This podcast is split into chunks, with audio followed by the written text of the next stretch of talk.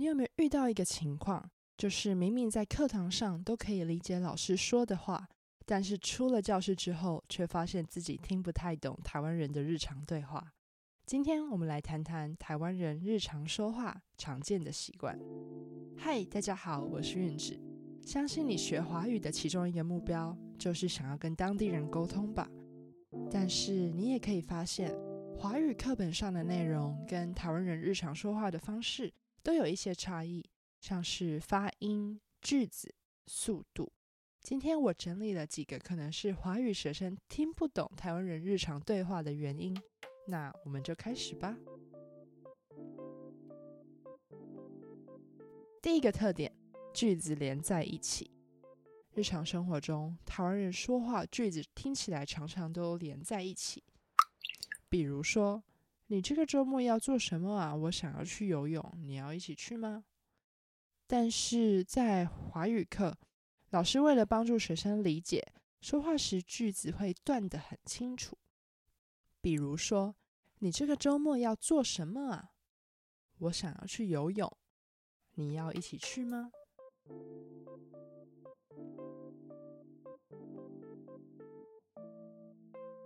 第二个特点，说话不直接。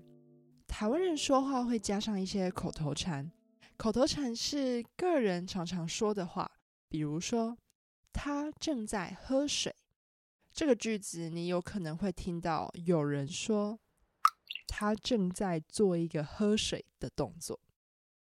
我们再看一个例子，这个例子常常出现在新闻上。因为商品的品质有问题，所以店员开始下架商品。这个句子你有可能会听到有人说：“因为商品的品质有问题，所以店员开始做一个商品下架的动作。”我们可以发现，生活中台湾人说的句子，通常都会加上一些个人会使用的口头禅。在上面的两个例子，就是在句子后面加上的动作。如果你没听过这个人使用的口头禅，可能会让你听不懂。另外，大多数的台湾人说话有一个特点，就是比较委婉，也是比较不直接。在句子里会加上一些词，像是应该、好像，来表达委婉的态度。比如说，学生问老师：“老师。”请问明天要上课吗？有一些态度比较委婉的老师，他确定明天要上课，但是他可能会回答：明天应该要上课哦。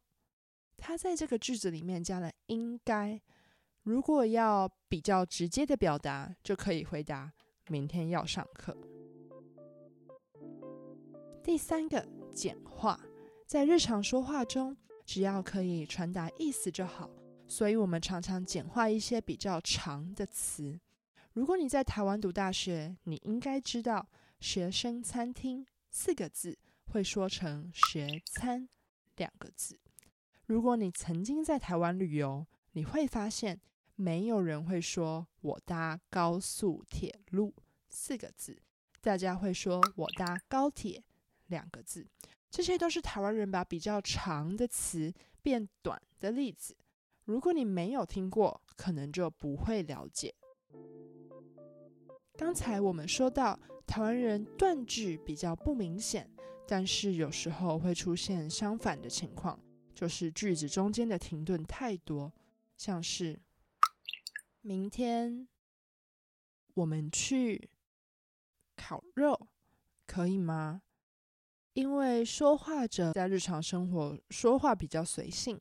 所以就会让一整个句子听起来有很多停顿。第五个，速度。上课时的说话速度通常比较慢，遇到外国人说话时通常也会比较慢。但是在日常，因为都是跟说华语的人说话，速度就会比较快。再加上我们之前提到的几个习惯，像是简化词语、句子连在一起、口头禅。就会导致你听不太懂台湾人在说什么。那我们今天就到这边。除了上面的五个原因之外，你还有发现什么原因让你听不懂台湾人的日常对话吗？你可以在我的网站里找到这集的逐字稿，还有重点单字。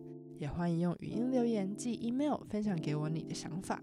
下一集的圆圈计划，我们将会邀请两位台湾小朋友谈谈他们的校园生活。你可以听听看台湾小学生的日常说话方式。我们下次见喽，拜拜。